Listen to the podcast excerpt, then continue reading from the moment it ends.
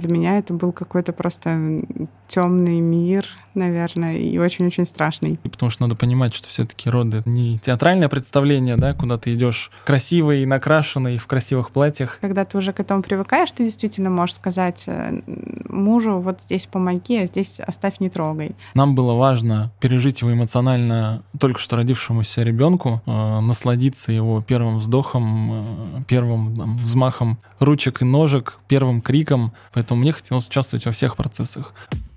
Thank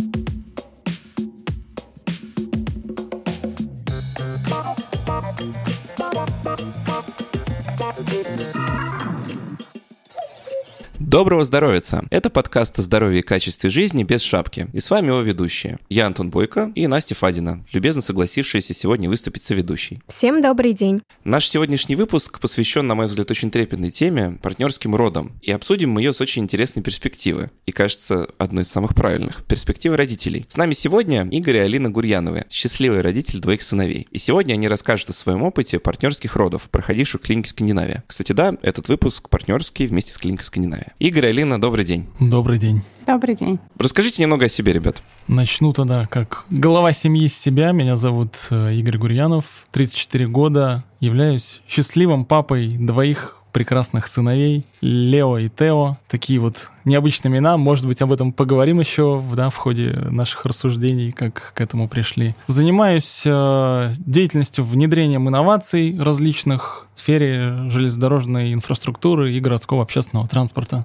И также надеюсь, это надо спросить у супруги, что принимаю активное участие в воспитании своих детей. В качестве хобби вообще увлекаюсь вопросами, связанными с воспитанием, как в свое время начал увлекаться беременностью супруги и как проходят ее роды. И вот до сих пор это увлечение у меня не проходит. Хочется действительно активно участвовать, а не только да, работать и деньги зарабатывать, для того, чтобы потом дети были счастливыми, приходили, обнимали, любили, ну и отдавать им хочется то же самое, любовь и тепло. Родная твое слово. Э, меня зовут Алина, мне тоже 34 года, более того, у нас день рождения в один день и в один год. Э, я по образованию оперная певица, но уже достаточно долгое время сижу в декрете. Сначала с первым малышом, теперь со вторым малышом, но тоже надеюсь скоро выйти на сцену.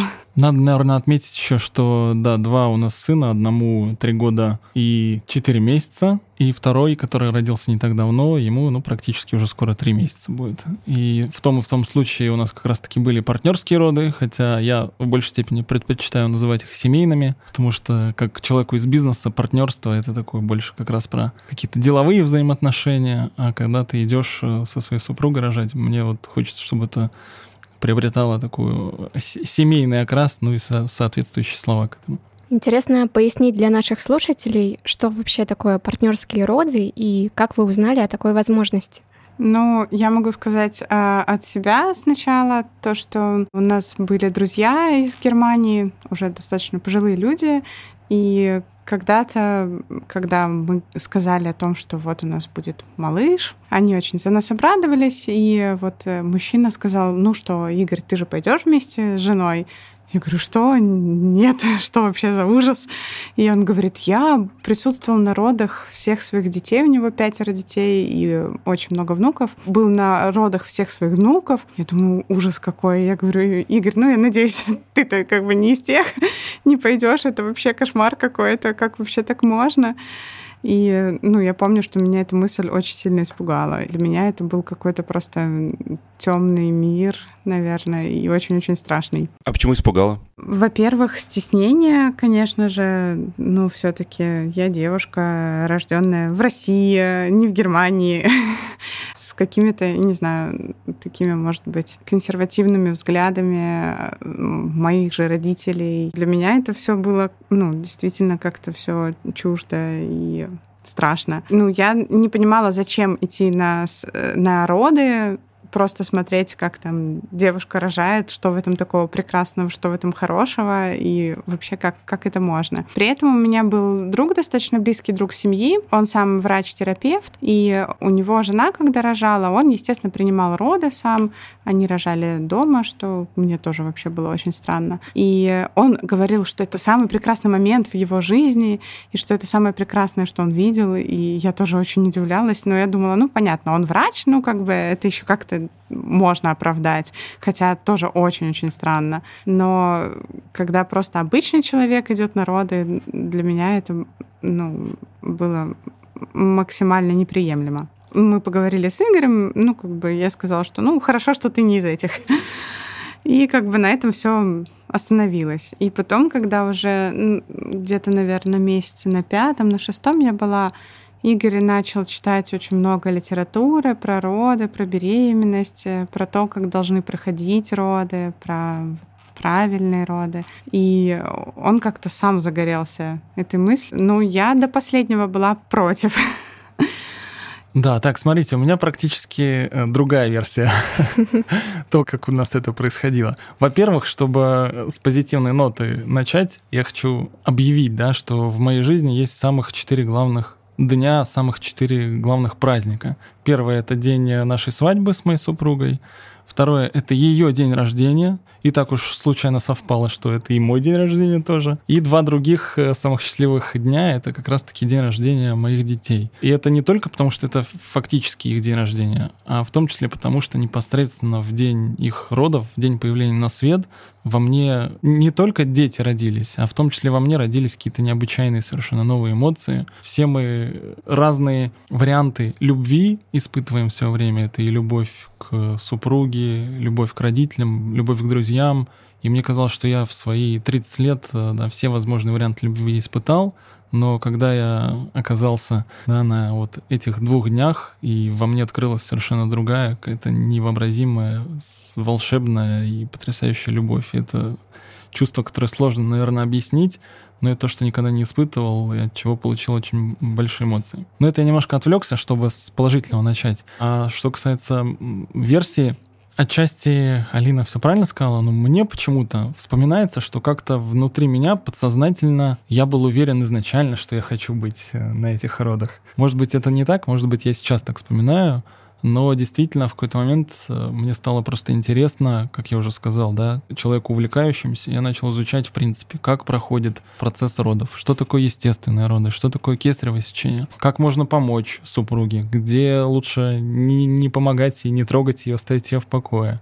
И вот в процессе этого увлечения я лишь утвердился, что хочу быть, хочу присутствовать есть разные участники этого процесса. Да? Есть э, медицинский персонал, есть э, супруга, которая непосредственно рожает, есть я, есть последствия ребенок. Для каждого из этих участников вот этот процесс совместных партнерских родов несет э, что-то свое особенное. А так вот почитал, убедился, в какой-то степени уговорил супругу, развеял те мифы, которые были у нее в голове, и, в принципе, мы пошли рожать первого – а когда узнали, что у нас будет второй тоже сын, то, я думаю, у нас супруга подтвердит, сомнений уже не было. Испытав э, совместные семейные роды первые, мы, естественно, вторые шли исключительно вместе тоже. А как удалось убедить? То есть интересно вот сейчас, там, а, как это, наверное, мы так выпуск структурируем, что поговорим о том, как принималось решение, ну, потом поговорим о самом процессе, как все было там с подготовкой, непосредственно в саммите, два прекрасных дня, как все происходило. Но все-таки вот, Игорь, вы, вы говорите о том, что вот как бы был некий диалог и было некое убеждение. А какие для вас аргументы сыграли в пользу того, что роды должны быть именно партнерскими? Смотрите, есть определенные мифы, с которыми, я думаю, все сталкиваются, когда начинают эту информацию изучать, э, заходят в интернет, смотрят и читают, и с этими же мифами как раз и моя супруга столкнулась, и я их увидел. Просто я всегда стараюсь каждому вопросу подойти с разных точек зрения и осветить там не только одну какую-то конкретную, а оценить плюсы, оценить минусы, почитать разную информацию, разные отзывы, и тогда какое-то уже комплексное решение принимать. И что касается этих мифов, наверное, отмечу какие-то такие центральные, главные. Первое — это как раз то, что отчасти отметила уже Алина, что с учетом рассказов наших мам, наших бабушек о том, как происходили эти роды в их время, когда, например, в моем случае, в случае моего рождения, роды ускоряли, потому что роддом должен был закрываться. Там, то ли на проветривание, то ли еще по какой-то причине, да, соответственно, там применялись определенные методы для ускорения этих родов, которые, ну, не очень правильно сказываются потом. Ну, конечно, вроде жив-здоров и все хорошо, да, но, тем не менее, есть какие-то причины. У моей мамы наоборот было, что не было врача, и ее кололи снотворными и всем, чем только можно, чтобы она родила на следующий день. И получается, как бы я рождалась, грубо говоря, сутки, можно сказать. И бедная мама ходила терпела, потому что не было врача, и некому было принять. Поэтому создается такой миф больничной истории что роды — это поехать в больницу, там что-то страшно, медперсонал что-то будет с тобой постоянно делать, и, наверное, вот такой страх у многих присутствует. Здесь э, в качестве информации, которая может развеять эти мифы, у нас сейчас есть э, широкий выбор. Мы ушли далеко вперед, клиники ушли далеко вперед, э, медицинский персонал уже крайне профессионален, и есть право выбора мы можем походить, поузнавать, какие есть роддома. Сейчас очень много различных э, курсов, различных э, дней открытых дверей, когда ты можешь прийти, где-то для себя определить какие-то цели, вопросы и задать их и медперсоналу, и, э, ну, в принципе, оценить, да, как это все может происходить. Вот, кстати говоря, лично мне, когда мы это все изучали, не хватило каких-то живых историй от отцов, от родителей, потому что в моем окружении, вот в современном обществе людей нашего примерного возраста не было людей, у которых была похожая практика, не было ни друзей, ни знакомых, приходилось черпать информацию из интернета, и я думаю, что если бы были такие друзья, которые сходили бы на партнерские роды и рассказали об этом, так же, как буду сегодня об этом я рассказывать, я думаю, что я бы еще больше убедился и просто бежал бы на эти роды совместно, и думаю, вопросов бы у нас меньше возникало. Это вот что касается такого страха. Есть э, еще один миф, что ну, будет просто страшно. Да, страшно мужу находиться рядом с женой, страшно жене по каким-то причинам. Но здесь тоже опять можно говорить о том, что есть у нас право выбора, можно пообщаться, можно э, наметить некий там план даже. Здесь вот я, кстати говоря, например, против, э, несмотря на то, что я поддерживаю максимальную естественность процесса родов, я, наверное, категорически против каких-то домашних родов без э, присутствия врачей или родов где-то, как у нас сейчас модно, на Бали, на каких-то островах, когда ты едешь и в какую-то неизвестность рожаешь. Мне кажется, что важно, когда рядом с тобой будут профессиональные врачи, но при этом правильно и хорошо, когда у тебя есть возможность, как у отца, как у главы семьи, когда супруга находится в некой эйфории да, от рождения ребенка, что-то посовещаться, обсудить с врачами и принять какое-то совместное решение, где там опять-таки, если возникает вопрос об операции или продолжении естественного рождения ребенка, да, есть возможность пообщаться, принять какие-то решения, это я считаю здорово.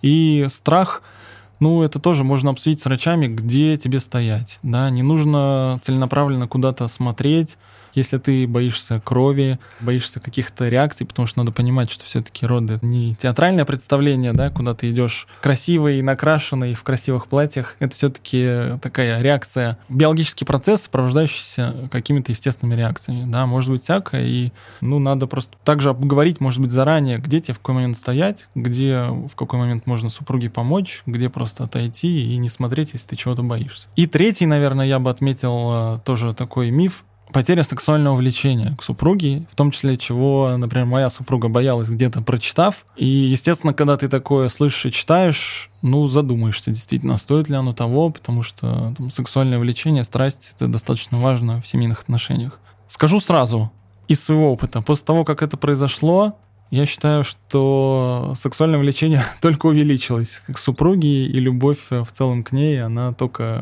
многократно и многогранно возросла. Знаете, как в животном мире у таких альфа-самцов, которые выбирают себе самку, да, исходя из ее там э, плодовитости, э, возможности там рождения здорового потомства.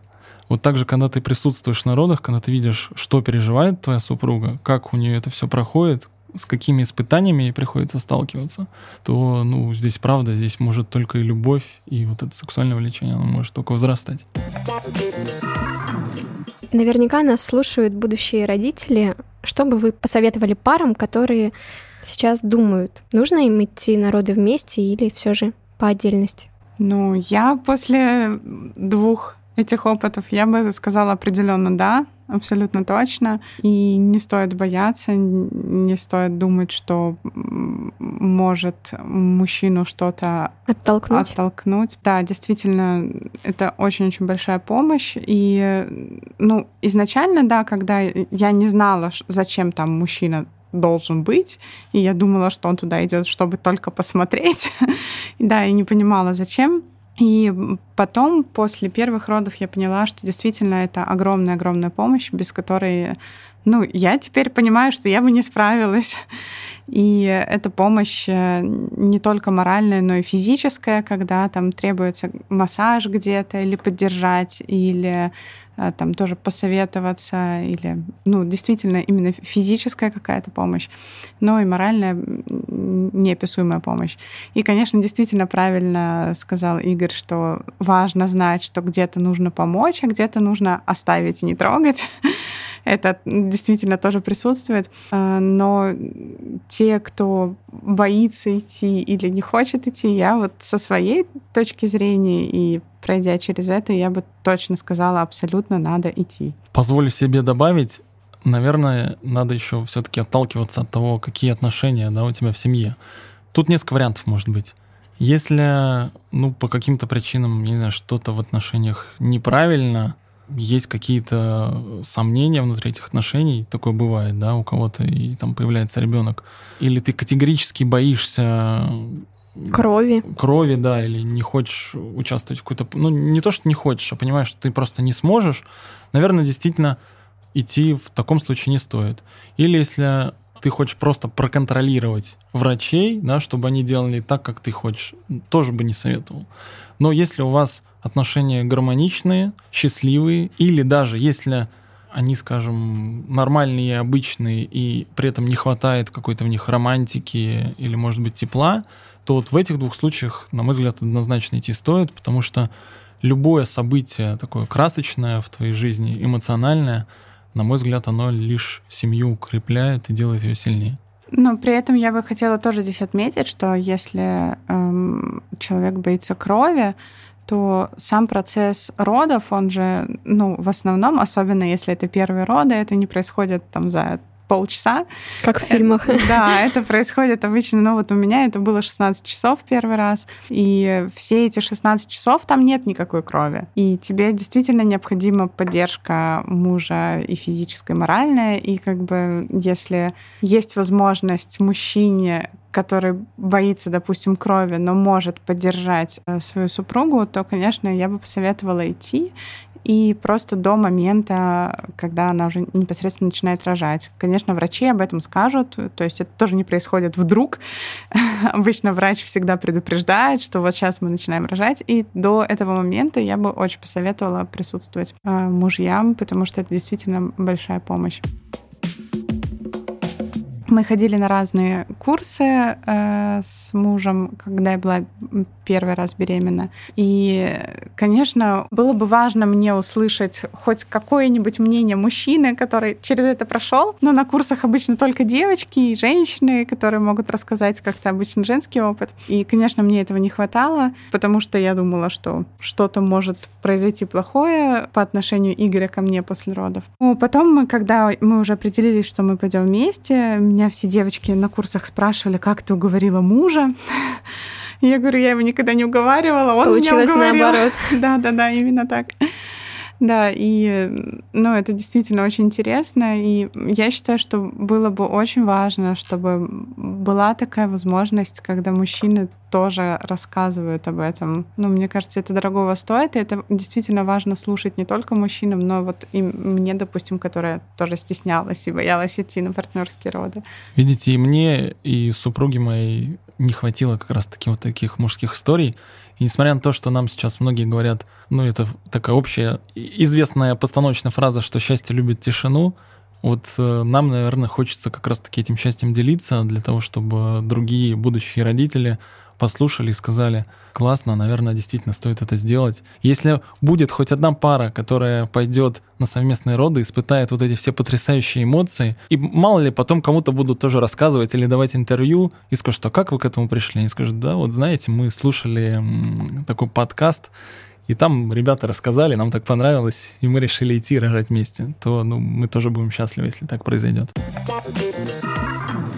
Что ж, в, в этом и задумка. Мы тоже на это очень надеемся, если честно. Вот сейчас хочется небольшой такой, как э, в сторону вопрос задать. Вот вы говорили, да, оба причем, что и как бы в процессе, а, ну вот есть моменты, когда надо поддержать, а когда надо отойти в сторону. А вы это для себя как понимали? То есть вас навигировали врачи в процессе? Или вы исследовали, ну как бы вопрос там через курсы или источники? Если да, то можете поделиться, да, вот как родители, каким источником вы прибегали, чтобы подготовиться?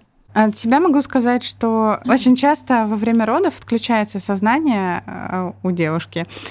Но в какой-то момент оно все-таки включается, и в, в эти моменты, конечно, ты всегда можешь сказать: э, помоги, помассируй, поддержи, или наоборот, отойди, не трогай меня, вот сейчас оставь меня. И, конечно, ну, первое время, там, первые часы ты пытаешься вообще понять, что происходит, как это. И, ну, э, если вообще говорить с самого-самого начала, то, конечно, тот момент, когда ты едешь из дома, когда ты приезжаешь э, в больницу, пока идет идет все это оформление и прочее, прочее, и никого не интересует, что у тебя схватки, оформление документов все равно должно быть.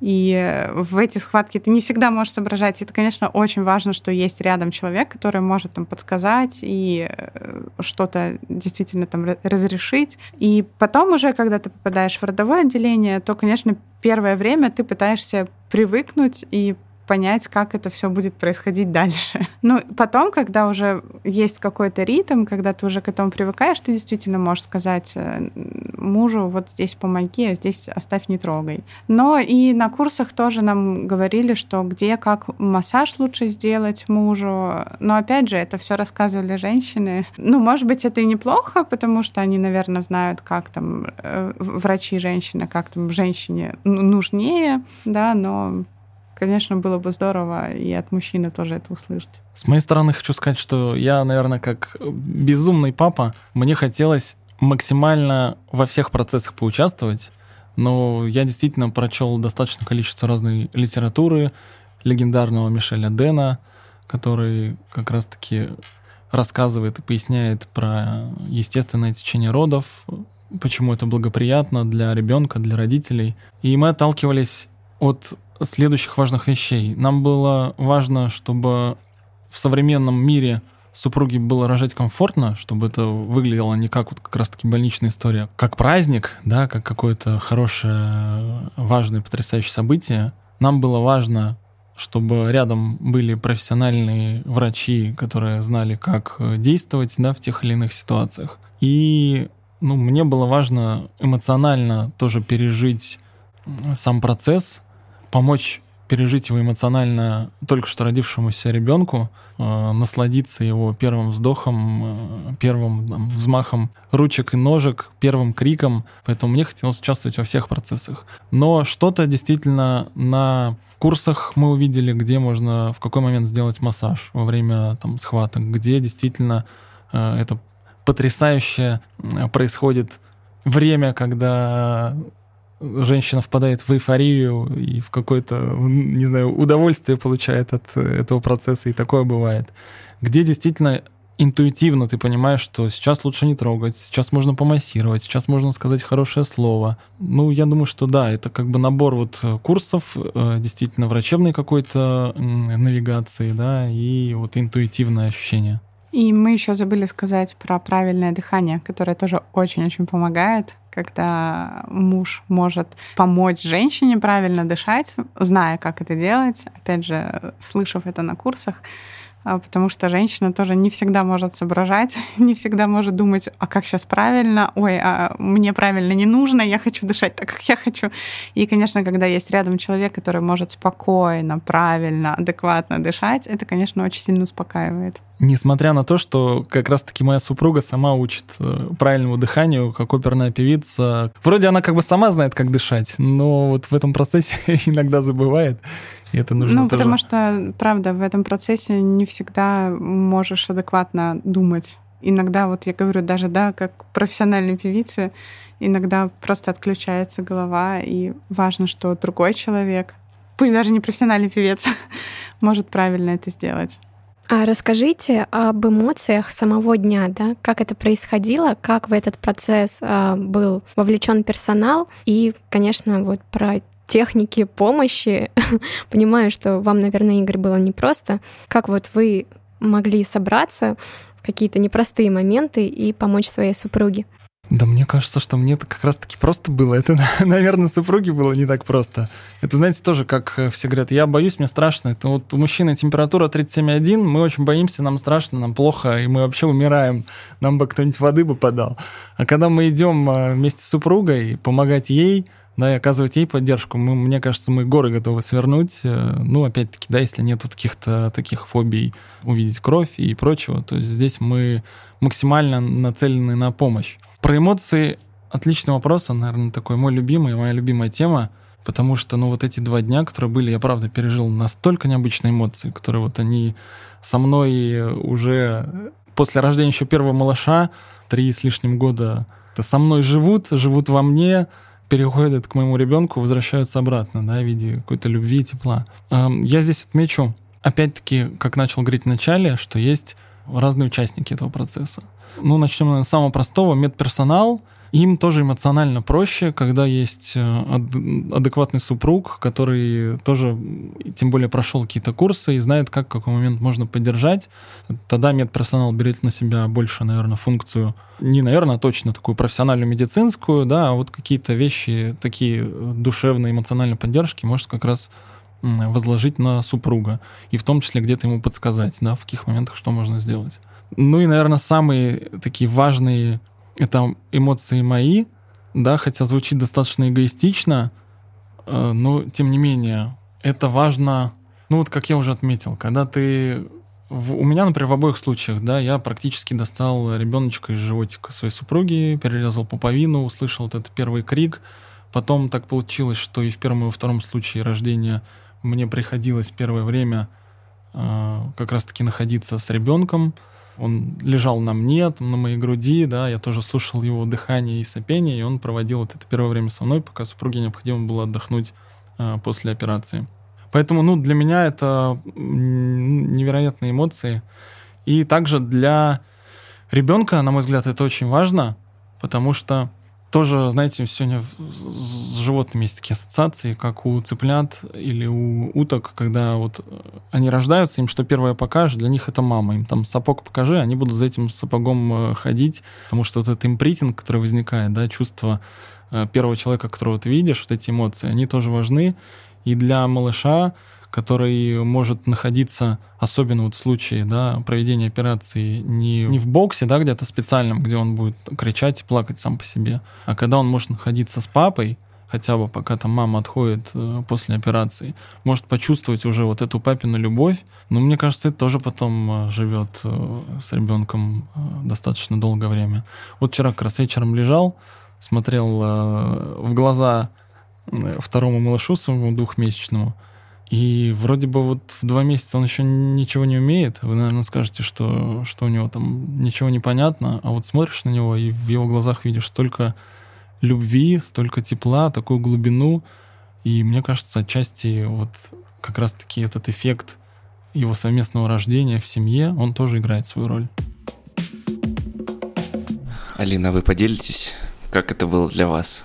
Честно сказать, очень плохо помню, потому что, ну, правильно говорят, что ты не всегда находишься в сознании. И, ну, конечно, я не могу сказать, что там это какая-то такая супер э, сверхъестественная боль, которая там на всю жизнь остается. Нет, это действительно очень быстро забывается. И я помню, что когда я была беременная, конечно, как любая беременная, я боялась рожать. Любая абсолютно, мне кажется, девочка, которую спросишь, они все боятся рожать. И я очень-очень боялась. И, правда, это был огромный страх. И я всегда, когда спрашивала других девочек, которые э, уже мамы, они говорили, ну, ты это быстро забудешь, потому что любовь там к ребенку и, и все остальное, это быстро забывается. Я думала, ну как же это можно забыть? Это, это действительно так страшно.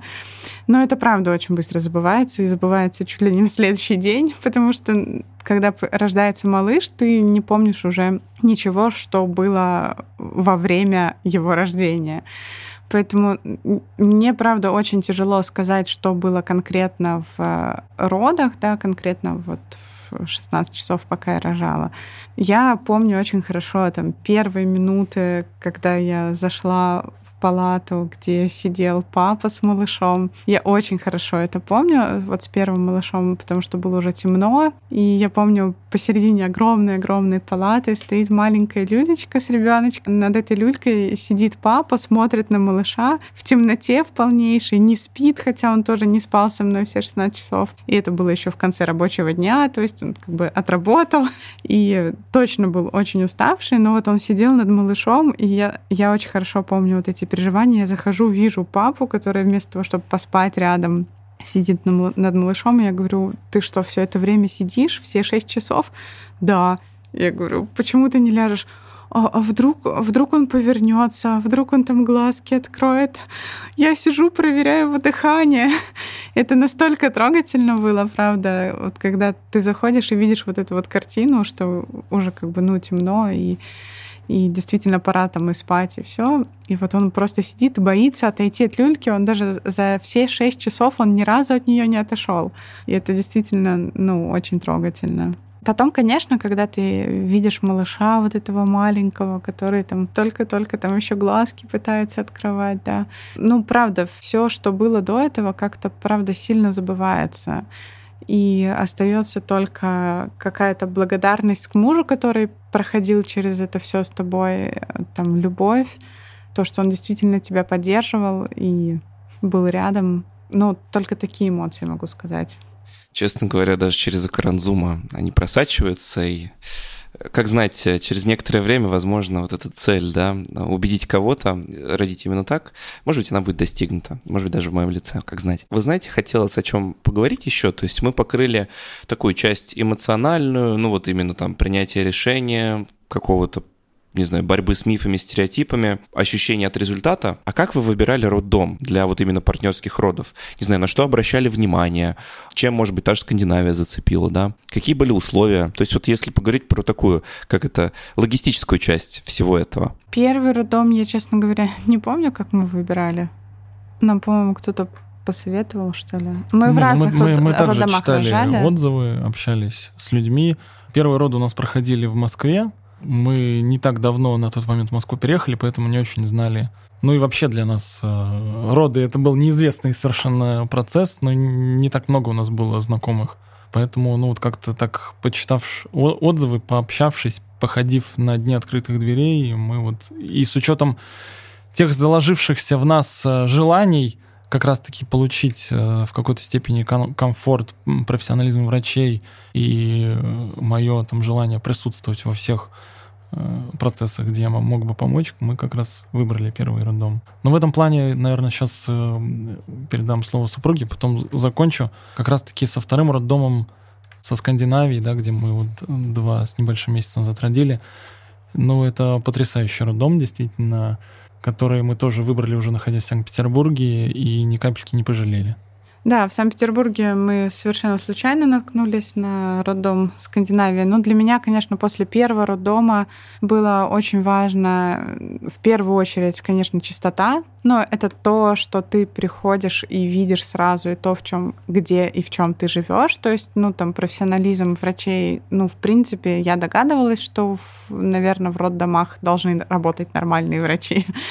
Но вот для меня, например, было очень-очень важно, чтобы роддом был чистый. И э, да, мы вот тоже читали отзывы, искали в интернете, ездили, смотрели. Просто я очень хорошо запомнила фразу, когда мы были на дне открытых дверей вот в первом роддоме в Москве, это не номер его, это для нас первый роддом, да, я не буду говорить его номер специально, просто я очень хорошо запомнила фразу, которую нам сказали, что запомните, роддом — это самое грязное место в мире. И э, нас учили специально там всех мыть руки, что нужно на мыло нажимать локтем, ни в коем случае нигде ничего руками не трогать, и что это вообще, ну вот прям, и, ну, я не могу сказать, что это прям все так грязно было, но осадок и оста... ну, действительно остался. И э, для меня вот в первую очередь, когда я искала роддом в Санкт-Петербурге, для меня было важно, чтобы там все было чисто. И э, мы посмотрели тоже несколько роддомов, и когда мы приехали в Скандинавию, я была удивлена, насколько там все чисто, действительно стерильно. И ну, такое ощущение, как будто там вообще никогда в жизни никто не рожал, как будто я вообще первый человек, кто туда зашел. И я даже очень хорошо запомнила, что ну, это был просто какой-то обычный там будний день. Ну, днем мы пришли разговаривать с заведующей этого роддома. И я помню, что там даже коврики меняли, то есть старые коврики уносили, приносили чистые. И я думаю, ничего себе, вот это здорово. Ну, потом, конечно, это профессионализм врачей и э, те требования, которые вот у нас были к родам, для нас было важно какие-то вещи получить в родах. И мне очень-очень понравилось то, как разговаривала заведующая роддома. И она действительно всегда была готова на... К диалогу. Да, готова к диалогу, готова всегда к помощи. И для нас это было очень важно. То есть практически все, что мы спрашивали, она говорила, ну, даже если у нас этого нет, мы постараемся это сделать, это организовать вам. И мне кажется, это действительно очень важный подход. И, конечно, ни разу я не пожалела то, что мы действительно рожали в Скандинавии. Я считаю, это самый прекрасный роддом, который вообще видела когда-то.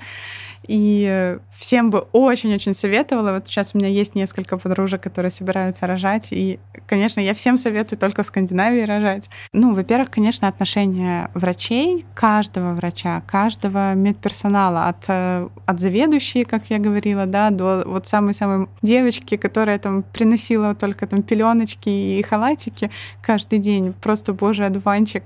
Ну, правда, а мы даже когда уезжали, со слезами с ней прощались, потому что, ну, просто такой ангел, ангел, которая там ходит, ну, такая вроде тихая-тихая мышка, но такая очень-очень-очень милая, очень отзывчивая. Правда, каждый, каждый человек, который там работает, э, ну, очень по-человечески относится с душой. И э, то, что вот я говорила про чистоту, это для меня было невероятно важно, то, что когда я лежала в палате, у нас действительно палату мыли раза два или три в день, мусор выносили каждые там два часа, и действительно все было идеально стерильно, чисто и, ну, просто замечательно. Ну и врачи, действительно, очень большие профессионалы. От там врача-гинеколога, да, до врач-неонатолог, а, заведующая, да, это просто невероятнейший врач, которого, когда я видела после родов, мы при, приходили туда на день открытых дверей, и я просто плакала, когда я ее видела. Очень хотелось мне ее обнять, и просто невероятный человек. И мне кажется, именно такой человек и должен встречать маленьких новорожденных малышей потому что, ну, действительно, ей как ангелу доверяешь. Ну, вот у нас, да, так получилось, что со вторым малышом были небольшие проблемы, и огромное-огромное ей спасибо. Она действительно вот тот врач, который не только помогает э, вот после рождения, но она помогает на протяжении потом вот достаточно долгого времени. Она звонила, спрашивала, как, что. И ты всегда знаешь, что этот человек рядом. Это действительно очень дорого стоит. Мне кажется, сейчас э, все подумают, что нас позвали для рекламы Скандинавии. Хотя по факту совершенно нет. Мы просто, правда, безумно довольны. И нам хотелось праздника. Мы этот праздник получили. Я очень быстро подправлю и добавлю. Алина сказала, что у нас были определенные требования. Я бы не назвал это требованиями, просто нам хотелось увидеть договороспособных, э, коммуникативных врачей, которые не только профессионалы с точки зрения медицинской, но, как я говорил, с учетом каких-то важных для нас моментов э, могут пойти где-то навстречу. И были такие случаи, тоже никому не хочется антирекламу делать, когда мы приезжали в какие-то топовые с хорошими отзывами роддома Петербурга и получили ответ, что ну все хорошо, но вы будете рожать так, как мы вам скажем. И вот это было как бы для нас странно, да, мы не хотели опять вот оказаться в том э, старом мире, когда нашим мамам говорили, как нужно. Нам хотелось все-таки иметь возможность как-то э, договориться и, ну, действительно сделать это э, праздником. И быстро тоже добавлю, вот у Мишеля Дэна, у него, знаете, как раз есть такая для естественных родов э, правило трех Т, что должно быть э, темно, тепло и тихо. Ну, мне кажется, несложно в роддомах добиться вот этого эффекта этих трех Т, но я бы здесь отметил э, теплоту не с точки зрения градусов вокруг, да, а с точки зрения теплоты взаимоотношений. И здесь мы как раз в Скандинавии столкнулись с тем, что мы эту теплоту получили. Правило трех П. Да, смотрите, я просто, э, как это, практически запатентовать хочу тоже технологию. вот Мишель Оден, он э, правило 3Т придумал. Я для пап придумал правило 3П. Это помощь, поддержка и польза. Это в качестве такого общего совета. Если э, вы категорически против, не идите.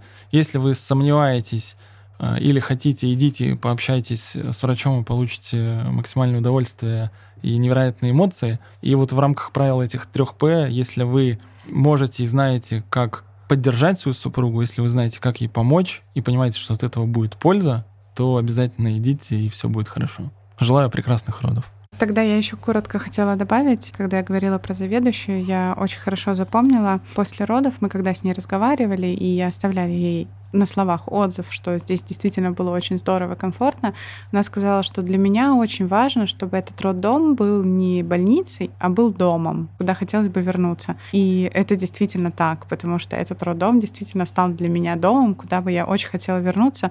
Правда, я очень хочу больше рожать, но Потому что я считаю, что а двоих детей... Я считаю, что двоих детей хватает. Вот, но действительно туда очень хочется вернуться. Это прекрасно, когда есть забота да, на каждом этапе и поддержка всех участников процесса. Это была история семьи Игоря и Алины. Спасибо за такой искренний душевный разговор. Думаю, этот выпуск будет полезен всем будущим родителям, и если у вас такие же гармоничные и открытые отношения, как у наших героев, то этот день может стать особенным и счастливым. Определенно. Полностью согласен. Просим вас не забывать об оценках и отзывах. Подписывайтесь на наш подкаст на всех платформах, в Apple подкастах, на Яндекс Музыке, в Кастбоксе или на другой платформе, где вы любите нас слушать. Мы открыты к диалогу и прислушиваемся к вашему мнению, так что ставьте оценки. Слушайте FuFlow, подкаст, где мы разбираем бесполезные методы лечения и беспонтовые препараты. Читайте наши медиа здоровье Купрум и задавайте вопросы нашему боту-справочнику в Телеграме. Продвинем доказательную медицину без доказательного экстремизма вместе. Всем пока. Пока-пока. Пока. До свидания.